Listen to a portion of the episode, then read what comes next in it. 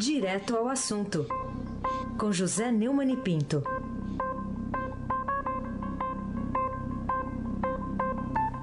Oi, Neumann, bom dia. Oi, meu amigo Raíssen Abac. Hoje tem aniversário. Hoje não foi anteontem, aniversário. Lá ah. no filme você vai saber aniversário de quê, viu? É. Parabéns pra você. Bom dia, Abac. Bom, Bom dia. dia. meu caro amigo Almirante Nelson Volta. Bom dia, Gustavo Grisa Lopes. Bom dia, Moacir Evangelista Biasi. Bom dia, Manuel Bonfim. Bom dia, ouvintes da Rádio Eldorado FM 107.3. Aysen Abac. Então vamos lá, vamos remexer hoje nesses panos dessa república aqui, hein? Vamos remexer tudo.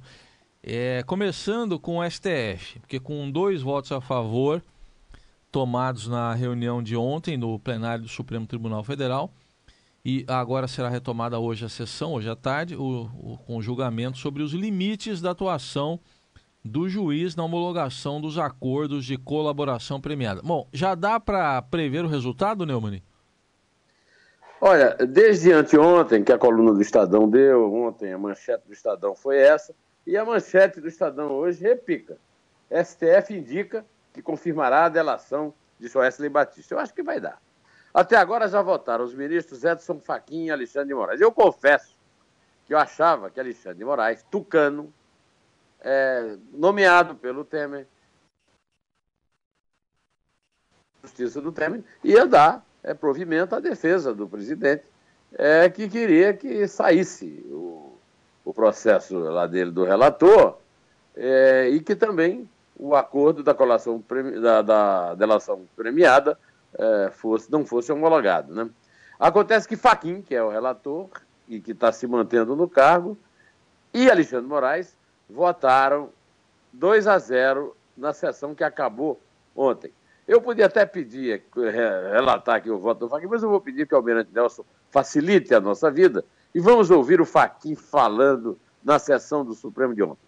Nessa fase homologatória, repiso, não compete ao Poder Judiciário a emissão de qualquer juízo acerca da proporcionalidade, o conteúdo das cláusulas que compõem o acordo celebrado entre as partes, sob pena de malferir a norma prevista no parágrafo 6 do artigo 4 da lei citada, que veda a participação do juiz nas negociações. Entendimento contrário, com toda licença, portanto, data vênia colocaria em risco a própria viabilidade do Instituto, diante da iminente ameaça de interferência externa nas condições acordadas pelas partes. Se as declarações do colaborador são verdadeiras ou respaldadas por prova de corroboração, apenas no momento do julgamento do processo é que será feito tal juízo. É, você vê que ficou claro que, na verdade, tudo vai ser decidido mesmo no fim, na hora da sentença. É, eu concordo, eu, eu, participo, eu apoio a unanimidade que tem no Brasil pela, pelo excesso desses prêmios dados ao, ao Joesley. Mas eu concordo também com Alexandre Moraes, para minha surpresa deixou o Gilmar Mendes sozinho na defesa dos tucanos, segundo quem não pode o Poder Judiciário substituir a opção lícita, válida, do acordo de vontades entre o Ministério Público e o colaborador. É, eu acho que o prejuízo com a tentativa de consertar pode, pode terminar sendo maior do que é, o conserto em si, né? com a desmoralização do Instituto da Delação Premiada. Você faz um acordo com o Estado e o Estado não cumpre. Olha, tudo indica que a posição do Barroso, que foi quem primeiro falou isso, mas ainda não notou, ficou para hoje, vai prevalecer sobre a histeria de Gilmar Mendes, que não perdoa a Lava Jato, que só pensa em acabar com a Lava Jato. Desde que a Lava Jato focou no PSDB as investigações sobre propinas pagas, que a, a oposição do PSDB, como todos nós sabemos, foi comprada por propina, né? Ó, eu gostaria de lembrar que esse negócio de colaboração internacional nasceu de uma cooperação internacional com os Estados Unidos, um trabalho do FBI, que o jurista Modesto Carvalhosa sempre defendeu nas páginas na página de opinião, na página 2 do Estadão. É uma atitude internacional que foi tomada depois da queda das Torres Gêmeas em Nova York, quando se descobriu que houve uma grande engenharia financeira e que era preciso acabar com a corrupção para acabar com o dinheiro cortar o fluxo do dinheiro do terrorismo, né? no caso do caso da Al-Qaeda. Né? Permitir que o Estado quebre a palavra realmente não me parece uma boa. A unanimidade nacional contra os benefícios dados às Joesley são justi é, é justíssima. Eu escrevi um artigo que está no blog, exatamente quem deve a Lula, mostrando isso. Aliás, o Joesley apareceu ontem de boné e deu oito horas de depoimento da Polícia Federal. Eu mantenho as minhas desconfianças manifestadas no artigo, quem deve a Lula, em relação a Janot e a Faquim sobre uma eventual parcialidade dele, uma possível gratidão a Lula. Aliás, o, o Heisen, por falar em unanimidade, unanimidade nacional que se firma, parece que é a desconfiança geral em torno do presidente Temer, não é, Heisen? Pois é, essa daí está caminhando para isso, né, Neumann? Se a gente parar para pensar aí nas últimas pesquisas, deu o quê? 9% né, de popularidade. Mas uh, o que, que, mais tem contribuído aí para provocar dores de cabeça no presidente Temer em Moscou, lá onde ele esteve com os cossacos, como você diria, né, Neumann? E agora em Oslo... Na dança do cossaco. Não e... fica cossaco fora. Você vai voltar, é, vai cantar de novo, é isso? Fez um grande sucesso ontem aqui entre os ouvintes. À tarde diga. o pessoal tava falando comigo aí sobre o, o Cossaco fora. Mas vamos lá, hoje ele chega a Oslo, né, daqui a pouquinho, para onde ele vai, né? Então o que, que mais tem contribuído para provocar dores de cabeça no presidente Temer, mesmo nessa viagem internacional aí? É, aqui na negociação para fazer delação premiada, um aliado do ex-deputado Eduardo Cunha, uh, do PMDB do Rio, que é da, segundo ele, a Orcrim do Planalto, chefiada pelo Kemi, segundo o Joese, né? O contador Lúcio Bolonha Funaro está produzindo depoimentos bombas. Né? Ontem nós discutimos e comentamos aqui que ele comprometeu o presidente com dinheiro de trabalhador, né? do fundo de investimento, do fundo de garantia. Ou seja, do trabalhador num ambiente de 14 milhões de desempregados. Ontem foi noticiado que ele entregou o Bolonha Funaro, né? a Polícia Federal reproduções de diálogos entre a mulher dele, Raquel Funaro, e o ex-ministro Gedel Vieira Lima, chamado de Carainho. Carainho. Eu, eu não entendi direito. Não entendeu? Do governo Michel Você não Temer, entendeu? É Carainho. É. É um, cara, é um cara no diminutivo, é isso? Ah, um carinho, é um carinho, é carinho. Obrigado, Nelson. As correspondências pelo aplicativo WhatsApp foram registradas em oito datas. Quer dizer que é furado aquele negócio do, do como é que chama? Da, da, que fica indecifrável o WhatsApp, né? O... É, criptografado, não é a isso? A criptografia é, é, é, furada, então, né? A polícia. É... Ah, mas foi ele que entregou, né? No período da Operação Patmos, que, que pega o presidente e já estava em curso, né? Na avaliação dos investigadores, os contatos reforçam a suspeita de que Gedel estaria preocupado com a possível delação premiada do, do próprio Funaro. Né? Por isso procurou Raquel. Funaro está preso na Papuda desde julho de 2016. Através do advogado Bruno Espinheira, ele fez chegar à PF impressos de ligações recebidas por Raquel via WhatsApp. Essas ligações foram feitas por um certo Caraim, segundo eles é o Gedel, né? Temer fez ouvidos de mercador todos os avisos de que tinha de se livrar desse núcleo mole. Gedel Moreira, Eliseu Padilha. Lembre-se do episódio Caleiro, Raíssen Abac. Pois é, do, na, denunciou lá o ministro da Cultura na época que Gedel estava tentando interferir numa obra lá em Salvador para ser autorizada. Bom, mas parece que a, a coisa aí no, no Congresso não está muito, lá muito bem também, né, Neumann? Porque nesta semana as notícias da reforma trabalhista, tida como favas contadas essa reforma, não são boas para o governo. Dá para resolver esse imbróglio aí? O que, você acha? É certíssimo. É fortíssimo. Agora o, o Temer largou as mesóclises e está apelando para o superlativo. Né? No mesmo dia que ele exagerou no superlativo e no neologismo, ele usou uma palavra desprezável. Eu nunca tinha ouvido. A oposição impôs ontem o segundo revés consecutivo ao governo na, transmissão da, da na tramitação da reforma trabalhista. Né? O, o a, acontece que ontem a, a, a tramitação foi atrasada é, até o início da semana era dada como certa a votação em plenário na quarta-feira, 28. Isso já foi lá para pertinho do recesso, né? Adiar a tramitação faz parte da estratégia da oposição, que, diante do reconhecimento que o governo tem voto para aprovar, fica jogando com o tempo para tentar atrair mais descontento. Está conseguindo aí na base do grão em grão em grão, né? A sessão da CCJ foi mais um sinal de que o governo parece perder força no Congresso. Comissão não vale nada, viu? Mas o efeito desse noticiário negativo, em outra reforma da Previdência, pode desmoralizar de vez o papo do governo das reformas que o Temer tem feito lá em, Moscou. Né? Aliás, o, o, o, um dos três votos da base aliada que ajudaram a derrotar a reforma trabalhista foi do senador Sérgio José, da ala do Renan Calheiros. E ele tá, disse ontem né, que foi alvo de retaliação do governo é, é, com a demissão de dois indicados. Né?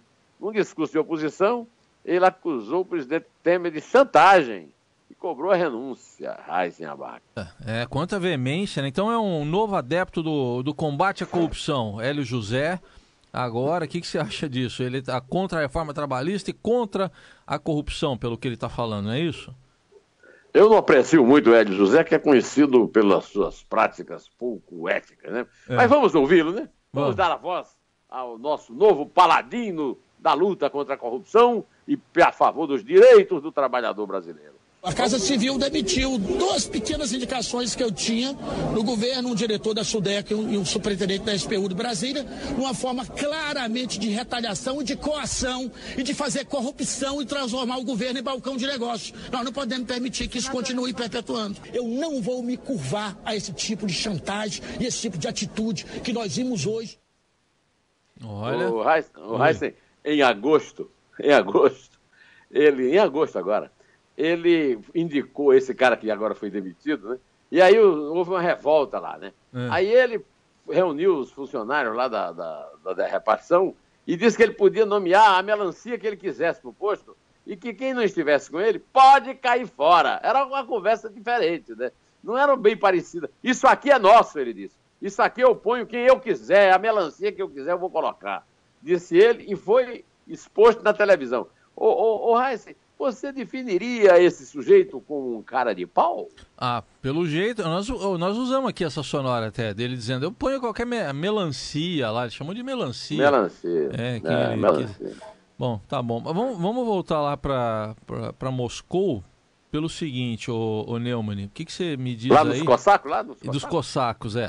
O que, que você me diz da cooperação internacional agora na luta contra a corrupção assinada ontem entre Michel Temer e Vladimir Putin em Moscou. Agora vai, né?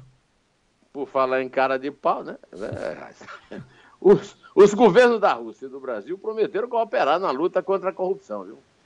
Na declaração que eles assinaram ontem, o Temer e o Vladimir destacaram 35 objetivos, entre os quais esse aqui, ó. Os dois países entendem que a cooperação anticorrupção deve ter como objetivo a obtenção de resultados concretos em, no Brasil e na Rússia, entre outros casos de irregularidades, há suspeita de desvio de verba e de superfaturamento de obras públicas para a realização de grandes eventos esportivos. No Brasil, em 2014, foi a Copa.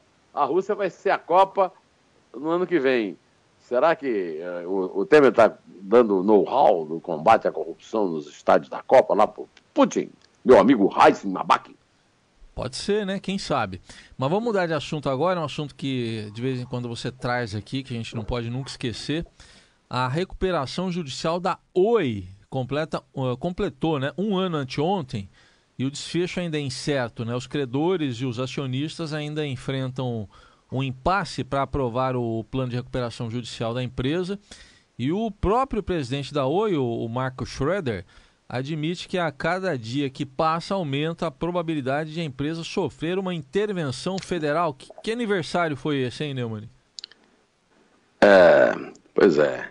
Parabéns para Oi, né, Almirante Nelson?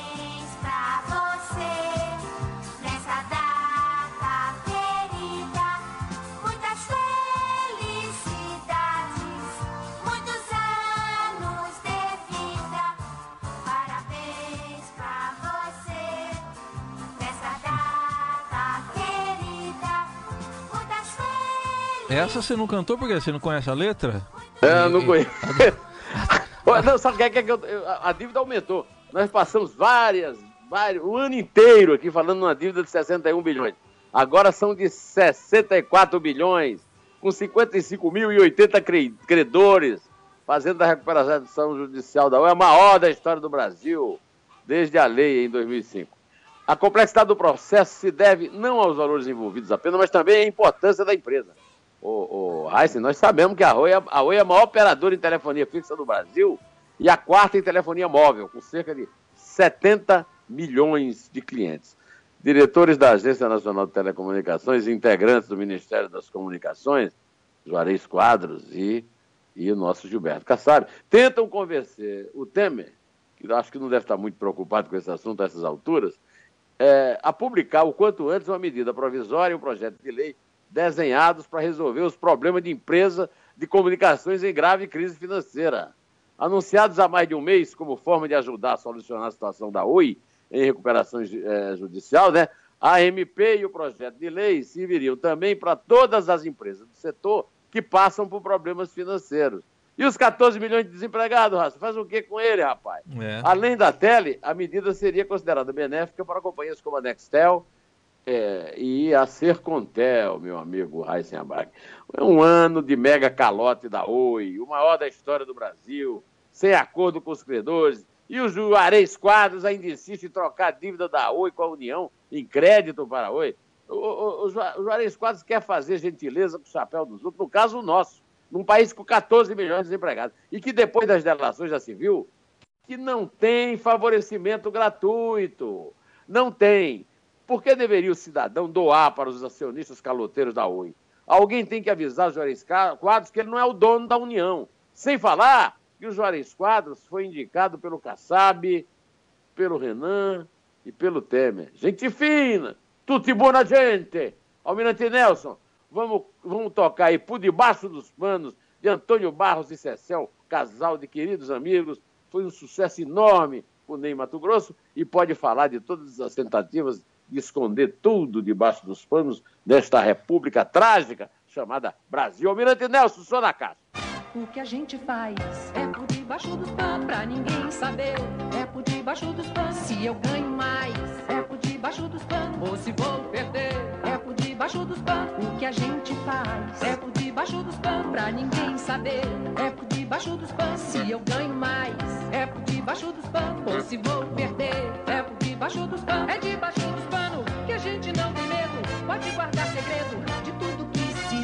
essa daí é mais uma música que foi feita ontem, hein? Ontem. Tem tudo a ver com hoje, atualidade. É debaixo dos panos que eu me afogo, que eu me dano sem ver meu bem. É debaixo dos panos que eu me afogo, que eu me dano sem ver meu bem. E é quanto? É quanto, Raíssa? Ontem foi só um golzinho, não dá pra gente contar. Só Quer contar do um? Não dá, né? Não dá, né? Vamos de três. Vamos, vamos de três. Vai. É três. É dois. É um. Inter. O que a gente faz é por debaixo dos panos pra ninguém saber. É por debaixo dos panos se eu ganho mais.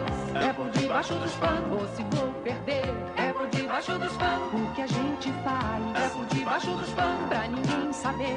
É por debaixo dos panos se eu ganho mais. É por debaixo dos panos ou se vou perder.